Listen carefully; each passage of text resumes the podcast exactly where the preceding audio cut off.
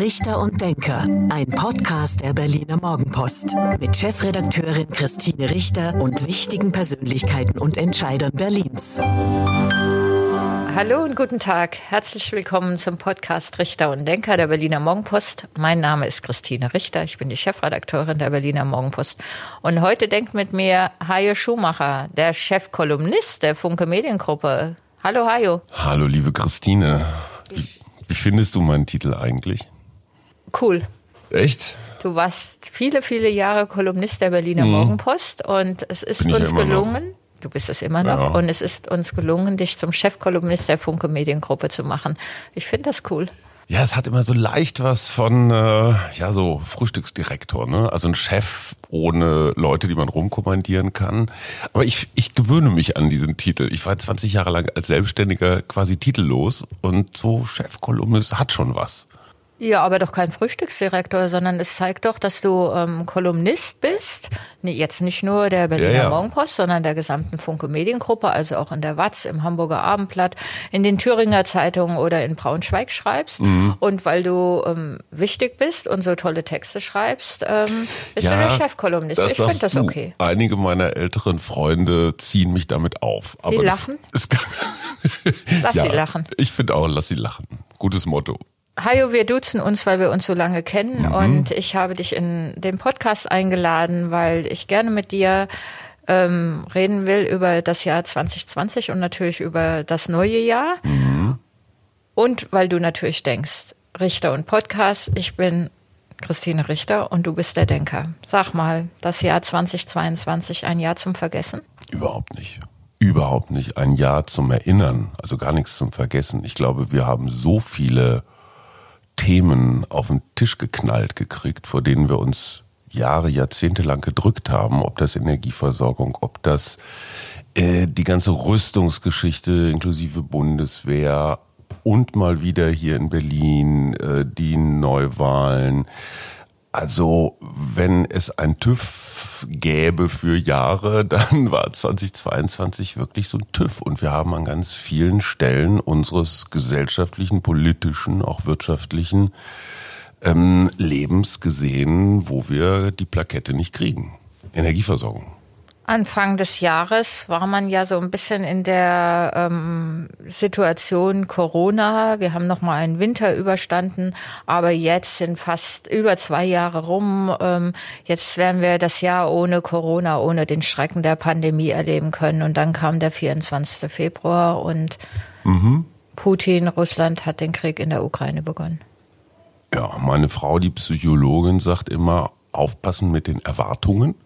Weil natürlich waren wir am Ende der Pandemie alle in diesem Gefühl, oh, toller Sommer, Leichtigkeit, jetzt geht's wieder los. Und die, die Wirtschaft, Wirtschaft zieht so, wieder ne? an, die Lieferkettenprobleme werden sich aufheben. die Kinder gehen wieder in die Schule. Wer Schulkinder hat, hat in diesem Winter erlebt, dass es zwar nicht die Pandemie war, aber tausend andere Viren oder Erreger, die ungefähr ähnliche Zustände in den Schulen und auch in den Krankenhäusern hervorgebracht haben. Und auch da wieder TÜV nicht bestanden. Wir haben ein Gesundheitssystem in Deutschland, das kostet 340 Milliarden Euro. Es gibt ganze Staaten, die wären froh, wenn sie das als, als komplettes Budget hätten. Und wir schaffen es nicht, dieses viele Geld so einzusetzen, dass es ein faires und auch übrigens für die Medizinerinnen, Mediziner, fürs ganze Personal faires System gibt. Und da müssen wir ran. Das meinst du mit TÜV, dass man so die verschiedenen ähm, Themen sieht, wo wir ran müssen? Also mhm. lass uns noch kurz ruhig bei dem Gesundheitsthema, weil es so aktuell ist, ähm, bleiben. Ich hätte mir ehrlicherweise nicht vorstellen können, dass in Deutschland mal Kindermedizin fehlt. Also sei es Hustensaft oder fiebersenkende mhm. Säfte mhm. Ähm, oder gar Antibiotika mhm. für auch Krebsbehandlung. Mhm. Also ich habe mir viel vorstellen können und auch, dass ein Apotheker, eine Apothekerin mal selbst den Hustensaft zusammenrühren muss. Dafür sind sie ja zum Glück mhm. auch ausgebildet. Aber dass die Medikamente fehlen, das ist das eine Thema. Das andere, dass in Rettungsstellen Menschen mit kleinen Kindern über sechs, sieben Stunden sitzen und warten, bis das Kind behandelt mhm. wird. Das hatte ich mir nicht vorstellen können. Ich hätte mir auch nicht vorstellen können, dass Medizinerinnen und Mediziner Deutschland verlassen, um zum Beispiel, ich weiß einen Fall Norwegen, ich weiß einen Fall Großbritannien. Die sagen, in Deutschland als, als Krankenhausarzt, Ärztin zu arbeiten, ist wahnsinnig anstrengend und wahnsinnig schlecht bezahlt. Die fahren quasi als Gastmediziner in andere europäische Länder und kriegen da ja ein Vielfaches bezahlt und haben weniger Stress, haben das Gefühl von mehr Wertschätzung. Das ist der eine Punkt, muss man sich mal fragen, ob das nur an den Norwegern oder Briten liegt. Und der zweite Punkt, Lieferketten. Wir wissen, dass die Grundstoffe für Pharmazieprodukte aus China, aus Indien kommen. Das haben wir alles. Ja, ein bisschen blauäugig wie damals mit Putin das Gas. Alles mal ausgelagert, ist ja schön billig.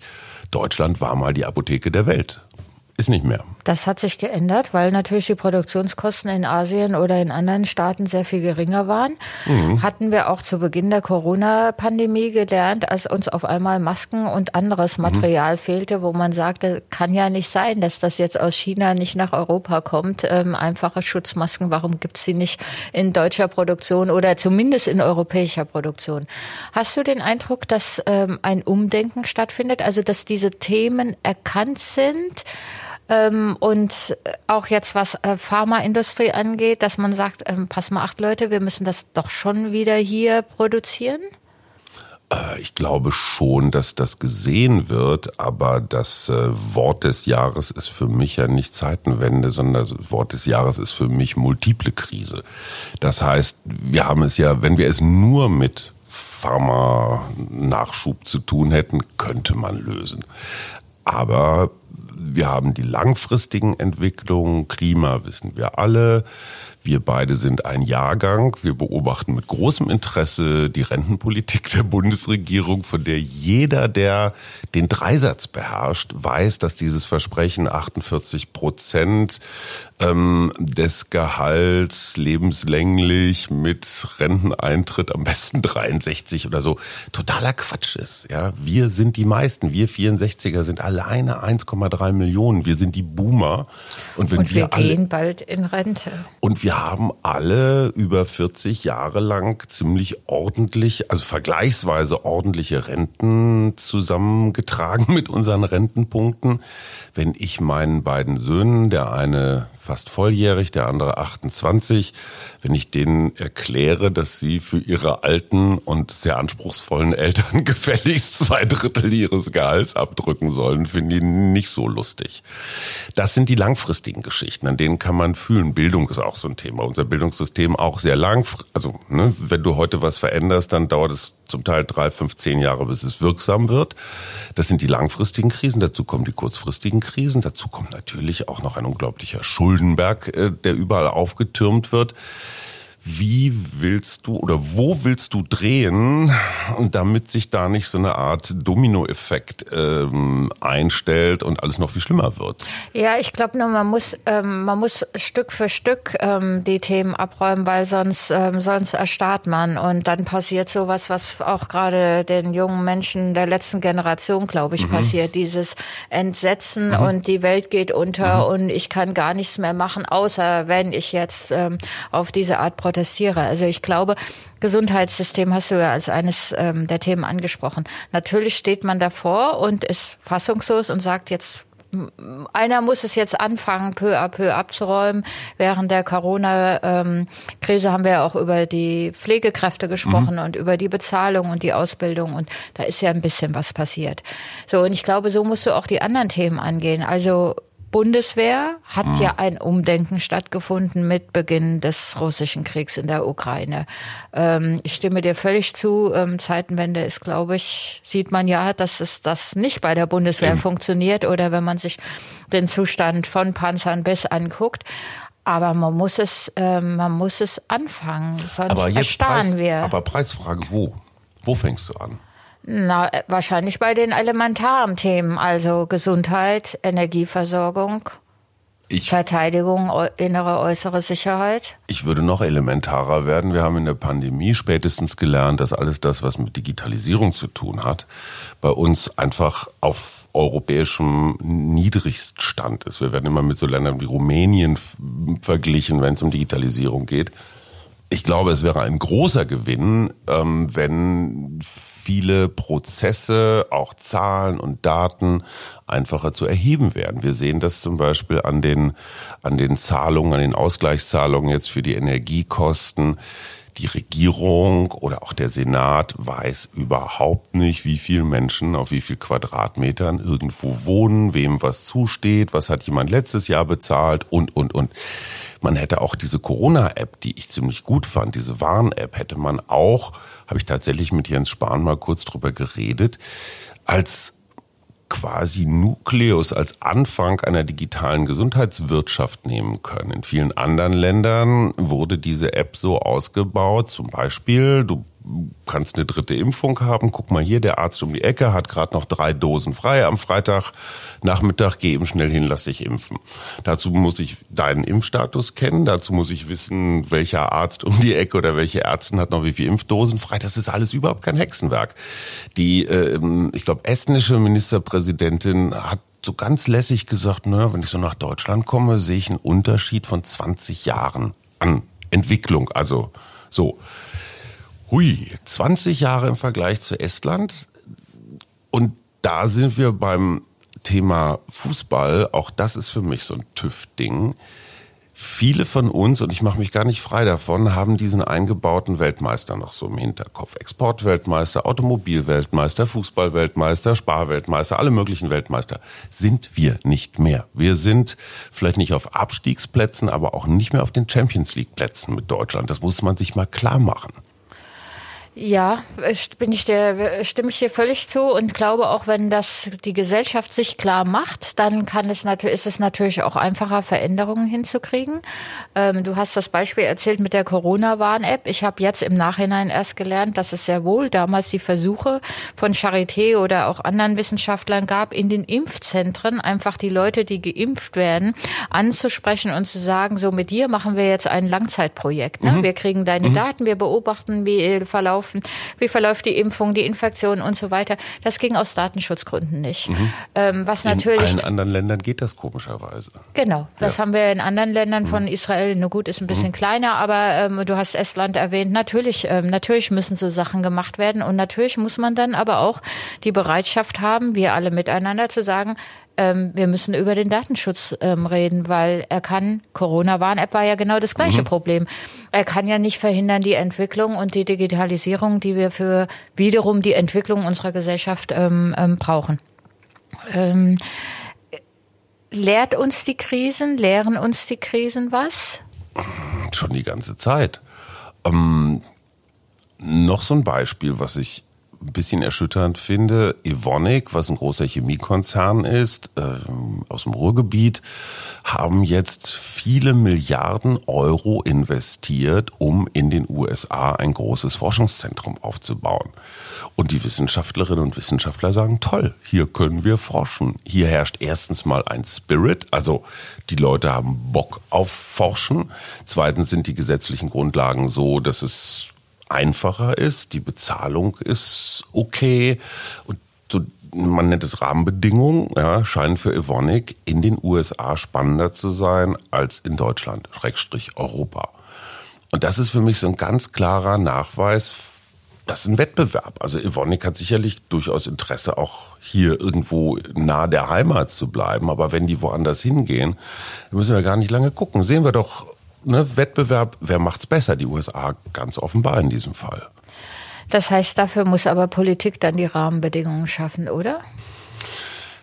Ich sage mal ein bisschen selbstkritisch dazu, also das alles auf die Politik zu schieben, ist immer richtig, aber man kann die armen Menschen da auch nicht überfrachten. Also die laufen ja auch alle auf dem letzten Reifen. Das ist ja kein Zufall, dass Habeck sagt, das halbe Ministerium fällt mit Tinnitus und Burnout und ich weiß nicht was ja. aus.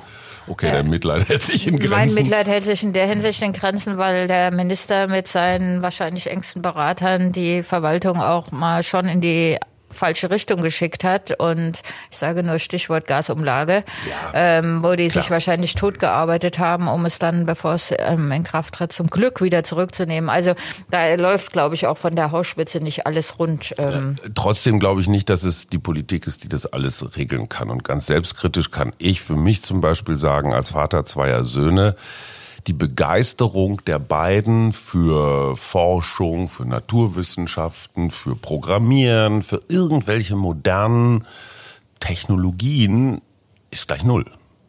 Ich weiß nicht, ob das an mir liegt. Ich weiß nicht, ob das an der Zeitung liegt, die wir jeden Morgen lesen. Ich glaube nicht. Das liegt bestimmt nicht an der Berliner Morgenpost. Ich würde es, ich würde es mal mit diesem etwas esoterischen Begriff von Spirit ähm, beschreiben wollen. Also so ein Aufbruchgeist, so ein Forschergeist. Also das bisschen mehr, was dich treibt, was zu tun, als nur jeden Monat dein Gehalt zu bekommen. Diesen Forschergeist, den hatten wir aus historisch komplexen Gründen nach dem Zweiten Weltkrieg. Da wollten wir wieder wer sein, da wollten wir den Anschluss finden, da wollten wir auch wieder in der Weltgemeinschaft angesehen sein.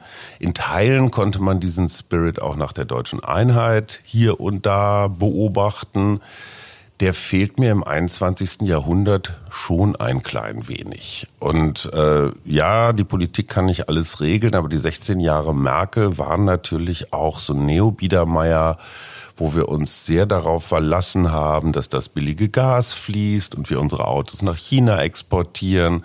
Also eine sehr kurzfristig angelegte und wie ich finde auch hier und da blauäugige Politik die bei Schröder übrigens nicht, nichts anderes war. Also Merkel war letztendlich eine Fortschreibung von Schröder. Und äh, der arme Scholz und seine Truppe kriegen jetzt die ganzen Unterlassungssünden so vor die Füße gekippt und viel Spaß. Also wir haben es hier nicht mit einem Projekt zu tun, das man mal eben so in ein paar Monaten umdreht mit einem Knopf, sondern es ist ein Generationenprojekt. Ja, du hast das, ähm, deine Söhne und die Generation angesprochen. Ähm, es würde wahrscheinlich zu weit führen, wenn wir jetzt über das Generationenthemen in diesem Podcast äh, ausführlich reden. Aber natürlich ähm, haben wir die letzten Jahre ja auch so erlebt, dass wir unseren Wohlstand mehren konnten mhm. mit relativ wenig Aufwand. Mhm. Also ähm, will nicht sagen, dass früher alles besser oder anders oder wie auch immer war, aber natürlich musste ich als junger Mensch, wir sind beide Jahrgang 64, mussten wir schon ähm, auch arbeiten, um uns die Flugreise wo auch immerhin ähm, ähm, finanzieren zu können. Also die wir konnten nicht, teuer, teuer wir konnten nicht für 25 Euro nach Barcelona Barcelona fliegen, so. weil die Flüge gab's nicht und ähm, äh, sowieso. Also das war so teuer, da musste man wirklich ähm, auch als junger, Jugendlicher oder junger Mensch was tun. Das hat natürlich in den vergangenen Jahren auch schon geführt, ne, dass junge Menschen für wenig Geld nicht nur in Europa, sondern auch ähm, noch ähm, weiter wegfliegen konnten. Und das geht jetzt alles so nicht mehr, weil die mhm. Energiepreise hoch sind, weil die Inflation hoch ist und wahrscheinlich auch noch eine Weile hoch bleibt.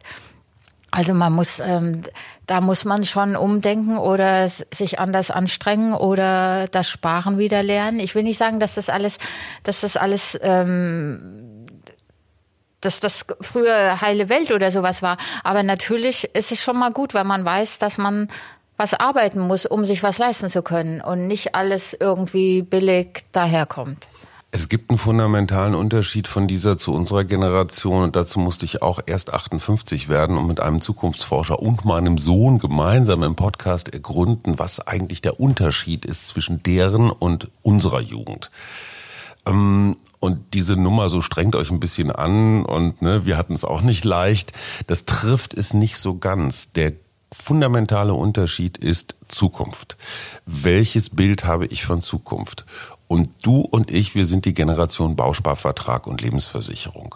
Wir haben tatsächlich, egal ob wir das jetzt tatsächlich haben als mhm. Investitionsform, aber ich habe das von meinen Eltern so gelernt, dieser Optimismus muss man sich mal vorstellen, dass man 40 Jahre lang jeden Monat eine Summe X ins Presseversorgungswerk einzahlt, um dann nach 40 Jahren von einer Bank dieses Geld auch noch gut verzinst wiederzubekommen, ist eine solch, ein so blühender und fast naiver Optimismus, wenn ich heute meinem Sohn erzähle, du zahlst 40 Jahre lang ein, um irgendwann mit 60 hm, oder 70 naja. was zu kriegen. Der sagt, du spinnst, naja. du spinnst.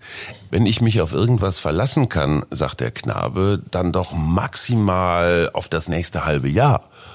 Und wenn du dir anguckst, was für eine Abfolge von ja, krisenhaften Situationen jetzt allein dieses 21. Jahrhundert war. Das ging mit 9-11 los und dann war Afghanistan, dann war Irak und dann war Trump und dann war Fukushima und dann war Pandemie und Finanzkrise, Eurokrise, Ukraine-Krieg.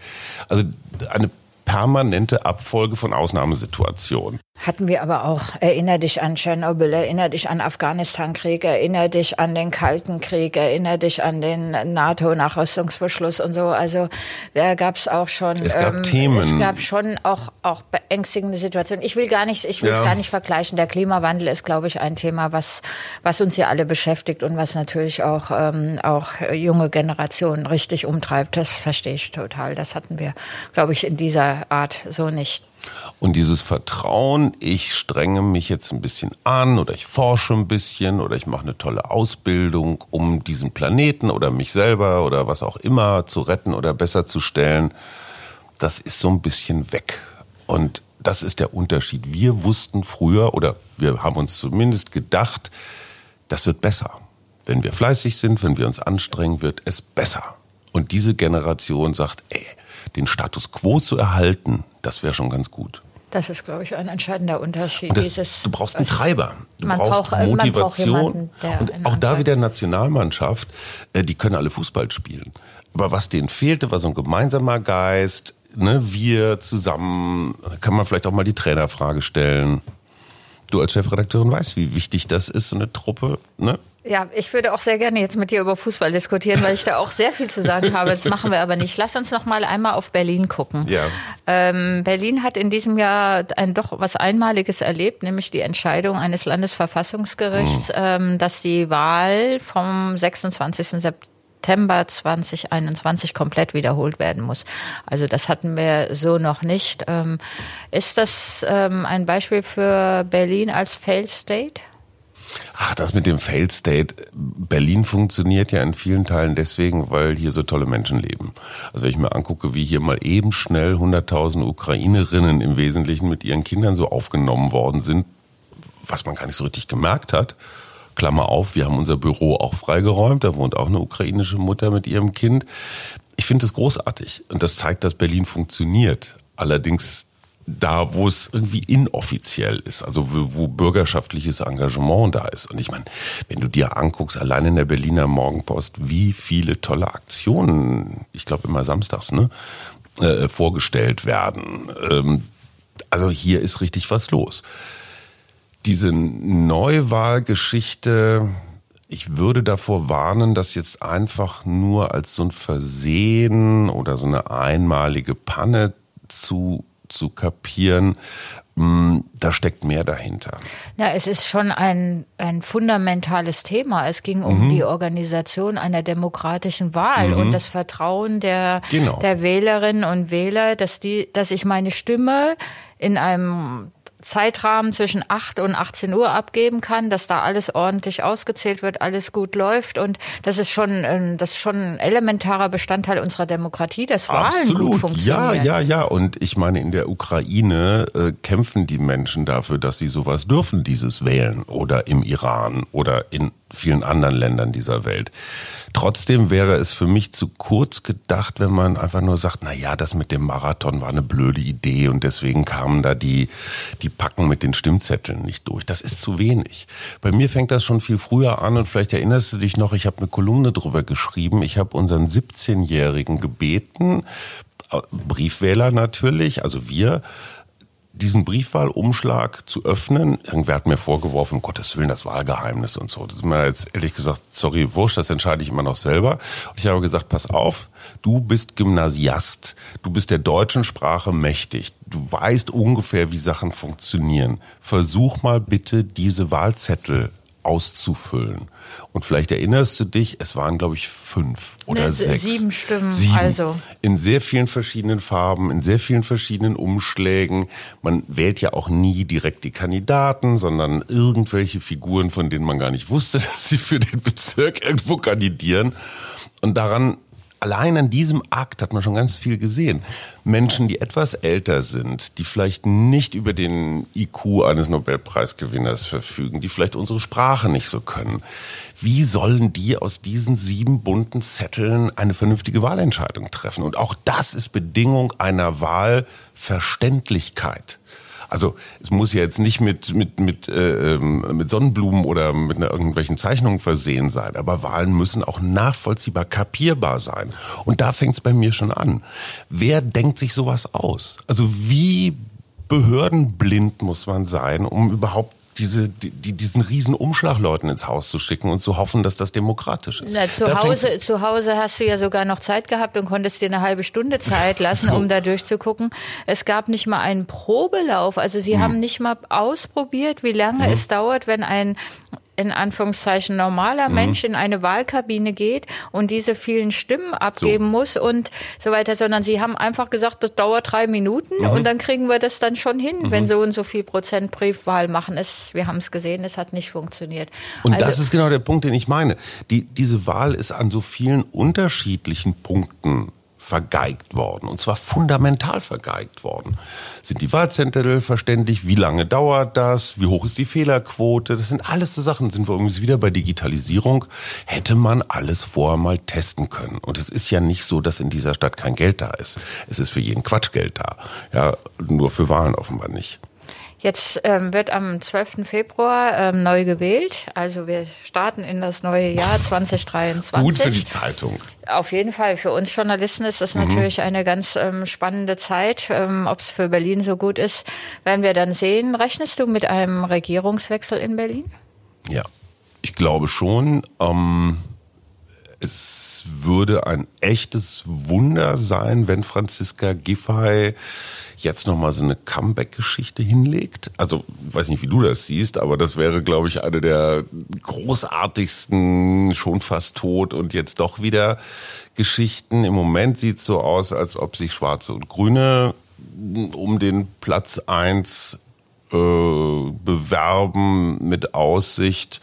Zweite Frage, würden die beide zusammen koalieren? Vielleicht die, ja, schwer zu sagen, da kennst du dich besser aus.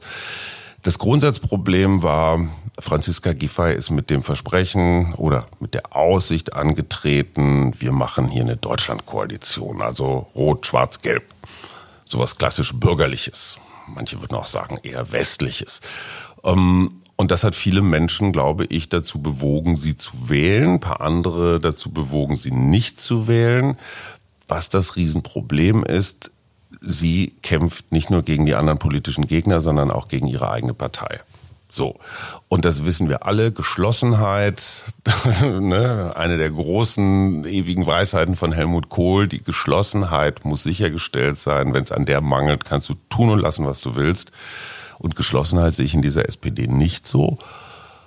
Die SPD in Berlin ist ein bisschen so wie die CSU in Bayern. Sie regiert einfach viel zu lange und hat sich diese ganze Stadt irgendwie zur Beute gemacht und das muss aufhören.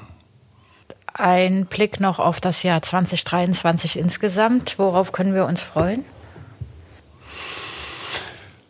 Äh, ich bin gar nicht so unstolz auf dieses Land, weil, wenn ich mir überlege, im März 2022 war die Auswahl an Weltuntergängen schon ganz schön groß. Also wir würden den Wutwinter erleben, wir würden alle erfrieren, also alles ganz fürchterlich. Ich fand es wirklich bemerkenswert, in welcher Geschwindigkeit und welcher Konsequenz die Gasspeicher auf einmal voll waren. Okay, ein kalter Tag, dann ist auch schon wieder ein Prozent weg. Haben wir inzwischen gelernt, kann man ziemlich genau rechnen. Ne? Drei Monate hält der Kram. Aber ähm, ich habe das Gefühl, dass so die 80 Prozent der ganz normalen Menschen, wenn man die Prozente links und rechts wegnimmt, ähm, schon auch sehr vernünftig sind und eine große, große Wärme und ein großer, großer Zusammenhalt beobachte ich auch so im Freundeskreis, so gegenseitig helfen und mal wieder ein bisschen mehr miteinander reden. Und ich glaube, das hat auch ein bisschen was mit diesem Spirit zu tun. Und das wäre meine Hoffnung für 2023, dass sich dieser Zusammenhalt unterhalb des, ja, des offiziellen Lebens und der Bürokratien und so einfach zwischen den Menschen weiter so entwickelt. Weil ich glaube, das Schlimmste, was uns passieren kann, ist so eine auseinanderdriftende Gesellschaft.